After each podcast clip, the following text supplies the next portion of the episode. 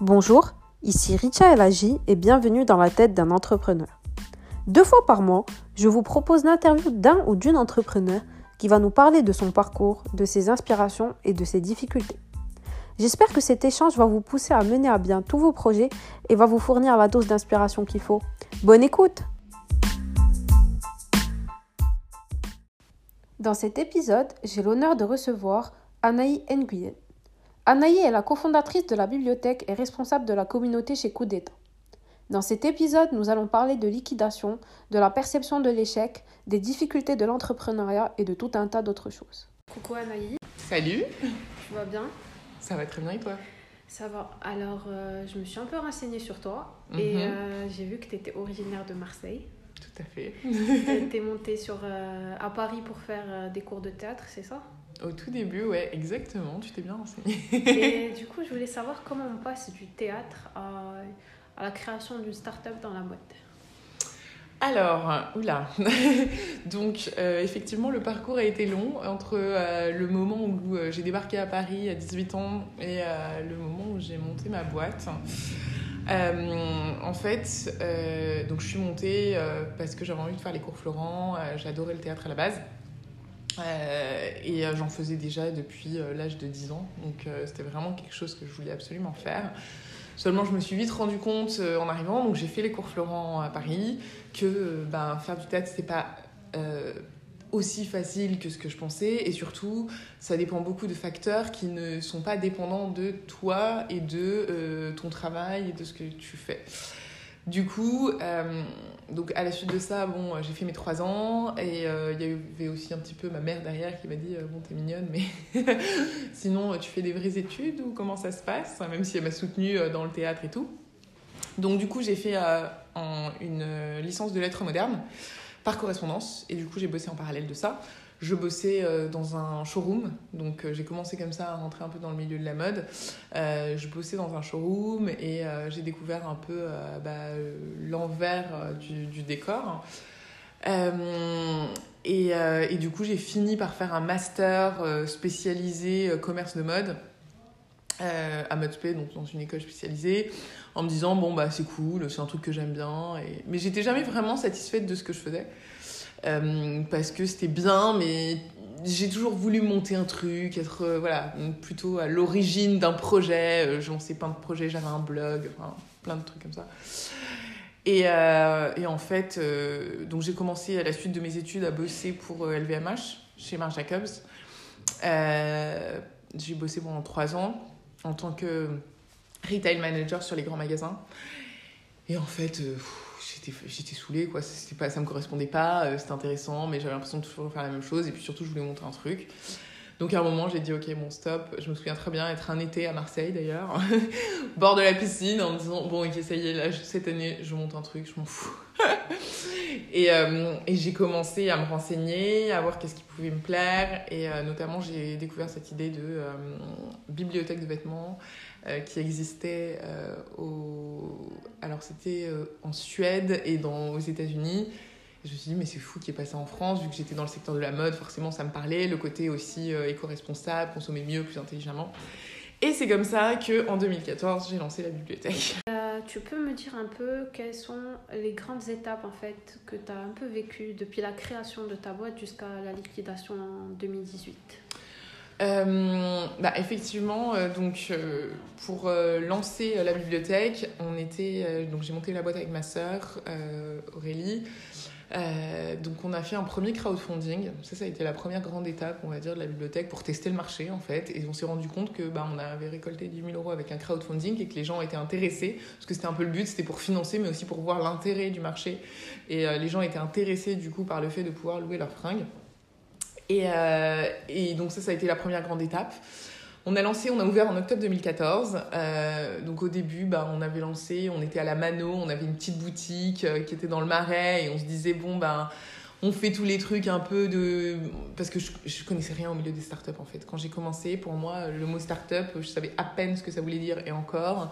Donc euh, c'était vraiment quelque chose de très flou pour moi et on était plutôt en mode entreprise à l'ancienne. Euh, et du coup, euh, donc ça c'était en 2014. Et en fait, on s'est vite rendu compte qu'on n'arrivait plus à gérer les locations parce que bon, bah, il y a un côté hyper logistique dans le côté location de vêtements où la fringue, elle part chez la cliente, elle vient chez toi, elle doit partir au pressing, revenir, ainsi de suite. Il faut que tu saches où est-ce qu'elle est à tout moment. Et en fait, c'est là où on s'est dit, bah attends, comment on peut faire pour que logistiquement ça marche mieux? On a commencé à se renseigner et en fait à se dire, ah ben en fait, il faut insérer de la tech dans la boîte. Insérer de la tech, ça veut dire plus RFID pour traquer le vêtement, etc.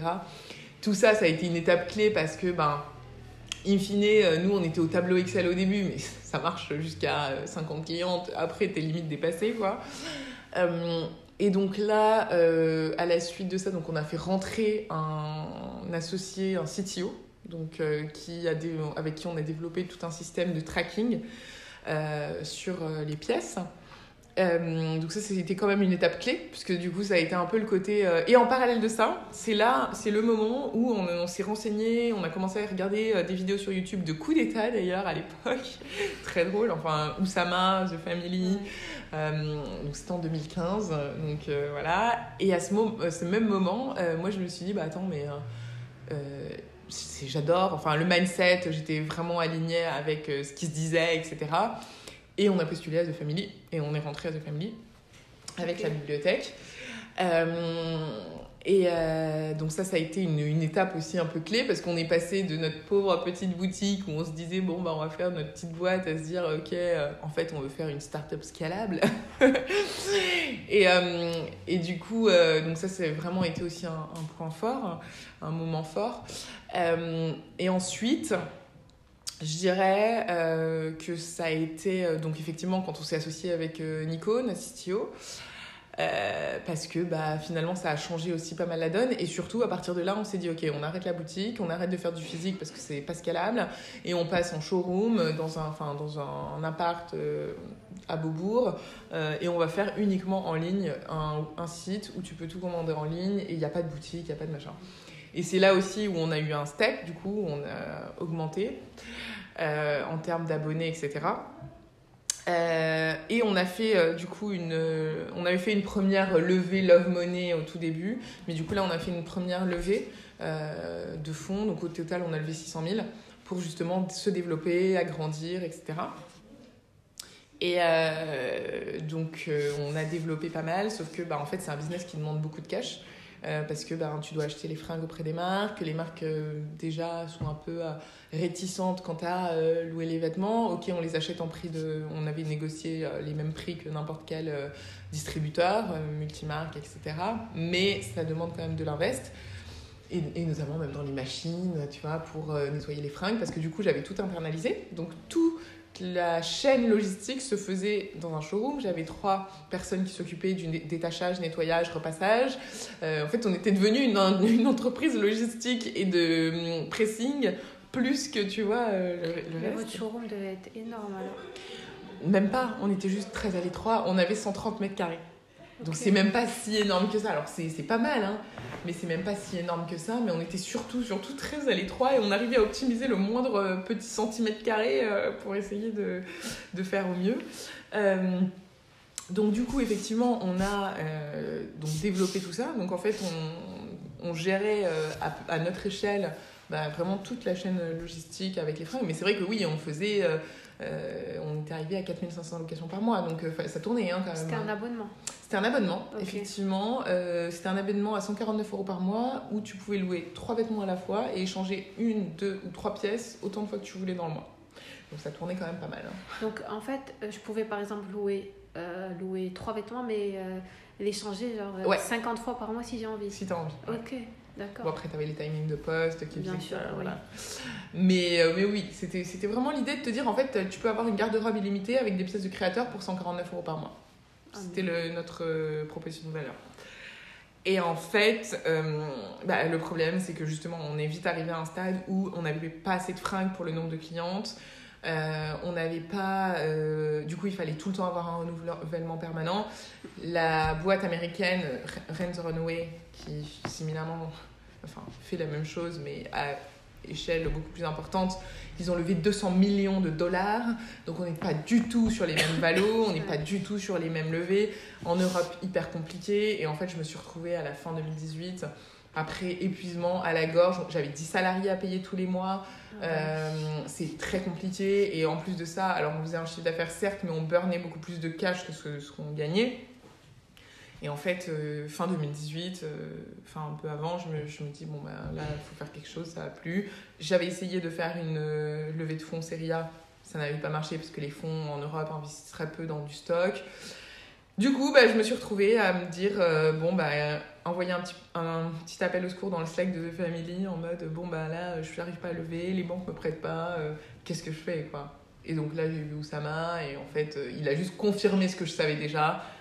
On arrête, on arrête les dégâts. Et du coup, je me suis mis en procédure de liquidation judiciaire. Et donc, j'ai liquidé, ça a été racheté à la barre du tribunal par un de nos concurrents. Donc voilà. Alors déjà pour ceux qui ne savent pas, Oussama c'est le cofondateur de The Family et The Family c'est une structure qui accompagne les startups euh, en Europe. Alors euh, je voulais te poser une question par rapport à enfin, ton- tes ex-concurrents du coup Rent Runaway qui, euh, qui faisait exactement la même chose aux États-Unis ont réussi à être rentables après 10 ans je pense. Ouais. Mais comme tu l'as dit ils ont levé des millions etc. Est-ce que tu penses que le marché français n'était pas prêt à la location? Euh, de vêtements ou tu penses que c'est plutôt les VC français qui, sont plutôt frileux par rapport à la prise de risque Alors, euh, je pense que clairement, le marché français, voire européen, je dirais même, pour moi aujourd'hui, euh, n'est pas prêt à la location de vêtements. Parce qu'on en parle beaucoup, on a beaucoup, nous, évangélisé, tu vois, le marché et tout. Mais je pense qu'au final, si tu regardes autour de toi, qui loue ses vêtements? Ça, ça reste très euh, petit. Et même si on trouve ça bien, pour l'instant, on est encore dans le fait de, à la limite, si on veut consommer plus responsable, on va acheter d'occasion plutôt que de louer. Donc ça, c'est, tu vois, Des friperies ou autres. Mais c'est vrai que c'est vrai qu'un modèle comme, euh, comme le vôtre, Ouais. c'est extrêmement bizarre que ça n'ait pas marché étant donné qu'aux États-Unis ils sont moins portés on va dire sur tout ce qui est euh, protection de l'environnement. euh, Enfin, ici, par contre, en Europe, il y a une véritable conscience écologique qui s'installe. Et euh, je, je me l'explique pas. J'essaye de comprendre en fait pourquoi ça n'a pas marché, mais euh, Bah, moi, je pense que c'est un, un mix entre ça, effectivement, les VC, mais, mais c'est un modèle qui, qui demande beaucoup, beaucoup de cash. Donc, faut, faut même pas aller lever un million, faut aller lever des millions. Et tu vois, beaucoup, si on veut frapper fort. Ou après, pour moi, il y a aussi un- un- le fait que les marques soient pas aussi prêtes à se dire. euh, ouais. je, je, je donne l'im- l'impulse de je consomme mieux, plus intelligemment. Et, et je pense que clairement, euh, on n'est pas prêt, en fait, on aime bien. Moi, je, constate, hein, euh, même depuis que j'ai plus la bibliothèque, honnêtement, j'essaye de consommer le plus responsable possible, mais je loue pas mes vêtements, tu vois. Et c'est quand même assez dingue. Et je me dis, est-ce que presque, j'y croyais pas parce que je devais y croire et que j'étais à la tête d'une boîte qui faisait ça. Mais aujourd'hui, je le fais pas moi-même, parce qu'il y a plein de contraintes. C'est la livraison, tu vois. La livraison, euh, relou, on n'est pas Amazon, tu vois. Comme t'es pas Amazon, et ben tu dois attendre ta livraison, et ta livraison elle arrive pas, et machin. Du coup, tout devient presque contraignant. Tu veux bien consommer responsable, mais à condition que ce soit facile. Ok, ouais, c'est vrai. Et du coup, il y a de nouvelles boîtes là qui se sont ouvertes. euh, Bah, Il y a ceux qui ont racheté la bibliothèque, maintenant ça s'appelle le Gang. Le. Gang, bah, il y a une Rabin Soir, euh, qui marche euh, plutôt, euh, on va dire correctement, mais bon, ils, ont besoin encore de, faire de la croissance et de se développer. T'as Panoply, Panoply c'est pareil, c'est... je les connais tous hein, euh, personnellement, euh, parce que je tous rencontrés et tout. C'est difficile. Je pense que le marché est difficile. C'est vrai. Et du coup, euh, comment tu as vécu en fait cette li- liquidation? Certains diraient que c'est un échec. Moi, je dirais plutôt que c'est une leçon. Et toi, comment tu l'as vécu? Est-ce que c'était difficile? Est-ce que c'était gérable?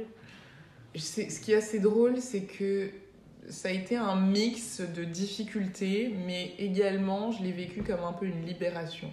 Parce qu'après 4 ans, où vraiment je me suis donnée pour euh, cette boîte et à travailler 7 jours sur 7, à la fin, franchement, euh, si tu m'avais vu, euh, j'avais des cernes pas possibles, je n'en pouvais plus.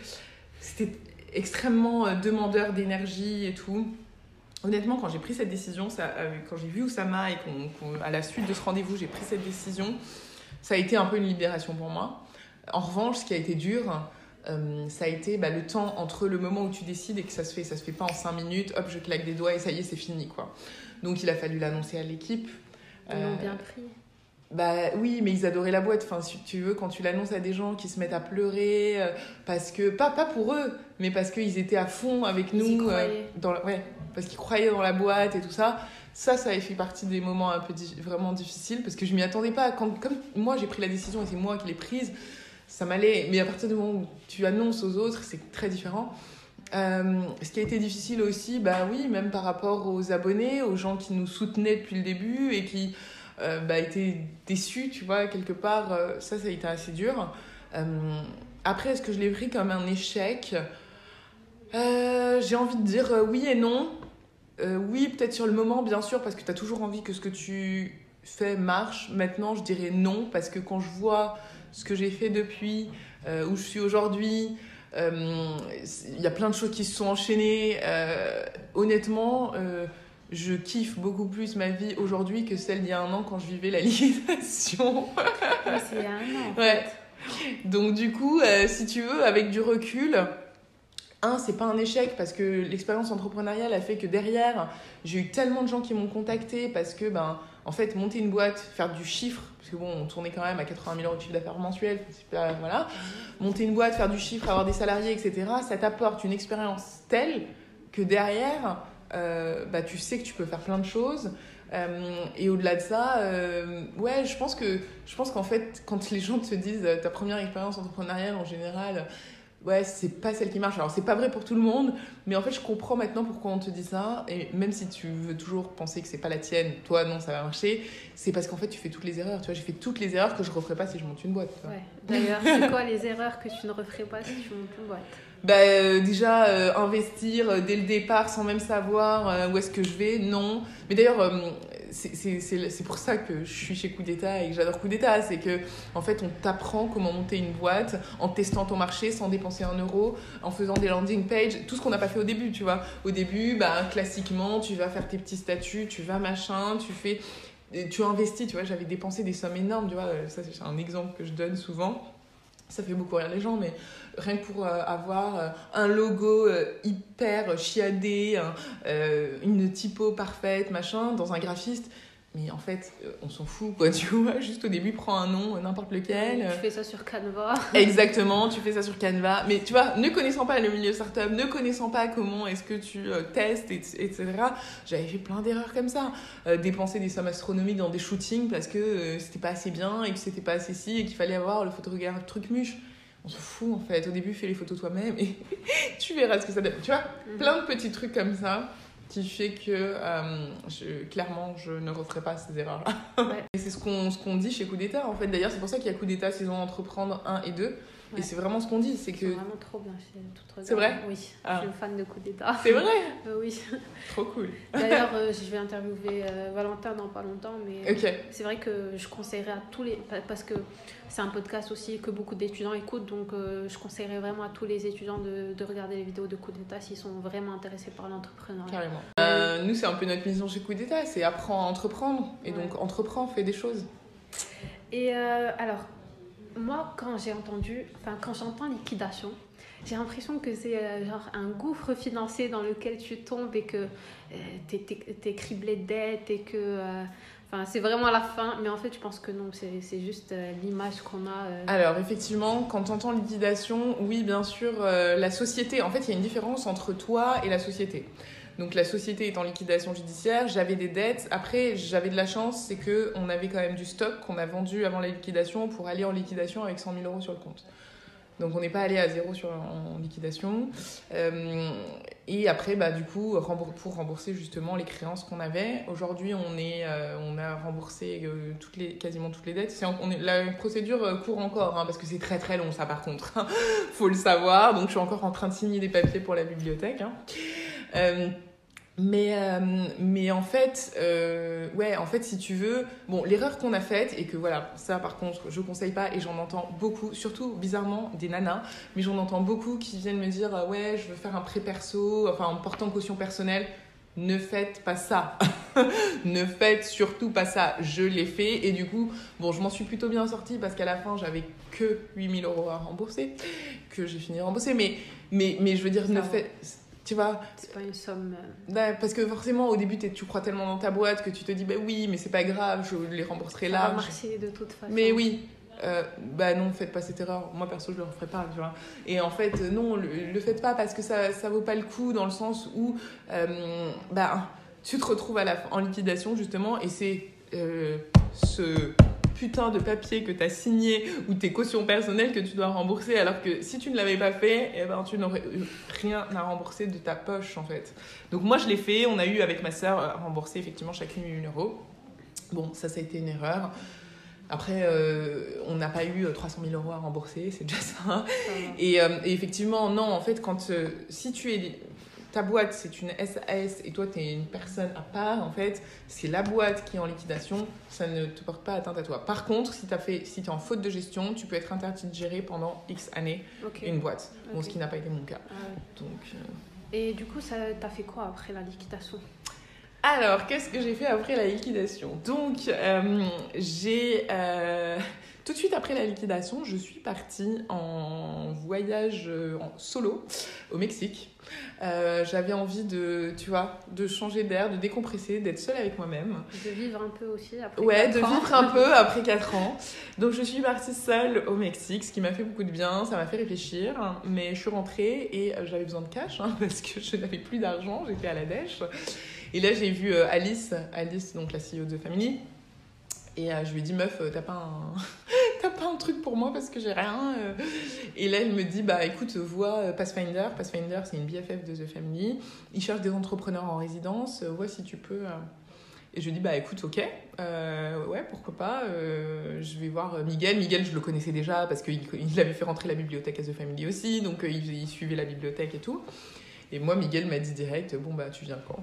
Donc, du coup, j'ai commencé en début janvier chez Pathfinder en tant qu'entrepreneur en résidence, donc toujours en freelance, hein, du coup, parce qu'après ça, je voulais vraiment avoir ce côté un peu libre, tu vois, de me sentir, j'avais pas envie d'être euh, entre guillemets pieds et mains liés comme je l'ai été avec la bibliothèque quelque part. Je n'avais certainement pas envie d'aller dans des gros groupes, tu vois, donc je voulais garder ce côté un peu liberté et tout.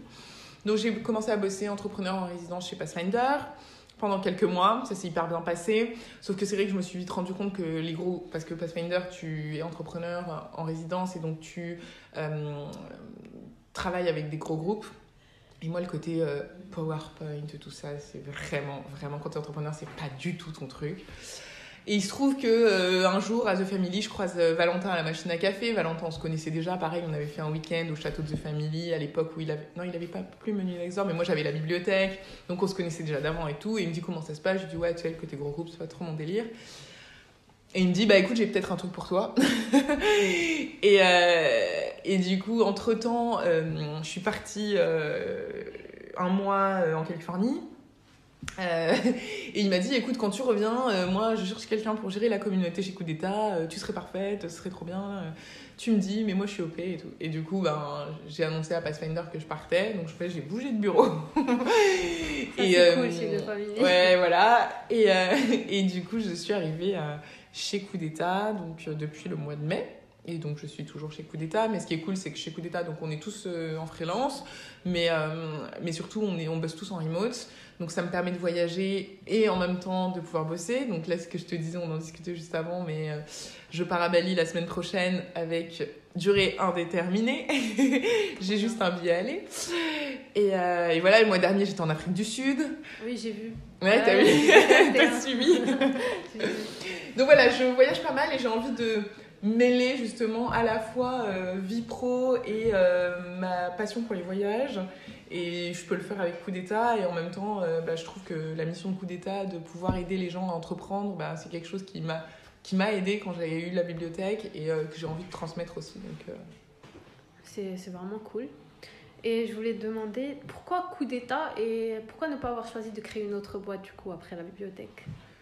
Honnêtement, j'étais fatiguée. j'étais fatiguée et à un moment, j'avais envie de dire ok, pour le moment, je dis pas honnêtement, hein, je te dis pas que je créerai pas une boîte euh, un jour, hein, que je remonterai pas une boîte un jour. Bien sûr que quand tu as été entrepreneur, et j'ai eu le côté post la bibliothèque où je voulais absolument monter une boîte d'ailleurs. J'ai eu un côté où je cherchais des idées, cherchais... mais après je me suis dit mais en fait là c'est pas bon, tu es dans un cercle néfaste là où tu veux monter une boîte parce que tu as l'impression que tu sais faire que ça. Et, euh, et du coup je me suis dit écoute, prends ton temps euh, parler avec Oussama, ça m'a aussi aidé. Euh, juste prends le temps un peu pour toi et on verra plus tard. Et de fil en aiguille, je suis arrivée chez Coup d'État et là, ça me plaît parce qu'on est tous entre guillemets entrepreneur chez Coup d'État en fait. on a chacun, moi je gère mon truc, tu vois, on est cinq, donc t'as un peu ce côté, t'as ce côté complètement start-up, tu vois, où on développe le truc. Donc ça me convient, tu vois, c'est un truc où c'est pas, tu vois, je me sens pas comme si je faisais partie d'une boîte salariée, machin, pas du tout. Mais après, Peut-être que je remonterai une boîte un jour. Hein. c'est pas, c'est pas dit que j'en remonterai pas. Mais c'est juste que là, euh, je trouve que c'est bien aussi pour euh, ma santé euh, mentale personnelle de ne pas forcément réenchaîner tout de suite. Quoi. Ouais, c'est vrai que qu'être entrepreneur à plein temps, c'est déjà assez éprouvant. Et après une liquidation, je pense qu'il faut, ouais, je pense slow down, respirer un peu. Et euh, dernière question, du coup, qu'est-ce que tu aimes faire à côté du travail? Parce que je sais qu'on pose pas beaucoup cette question, mais je trouve ça plutôt intéressant. C'est drôle, parce que je pense qu'en fait, quand euh, bah, tu es entrepreneur, euh, ce que tu aimes faire, c'est être entrepreneur, donc c'est travailler.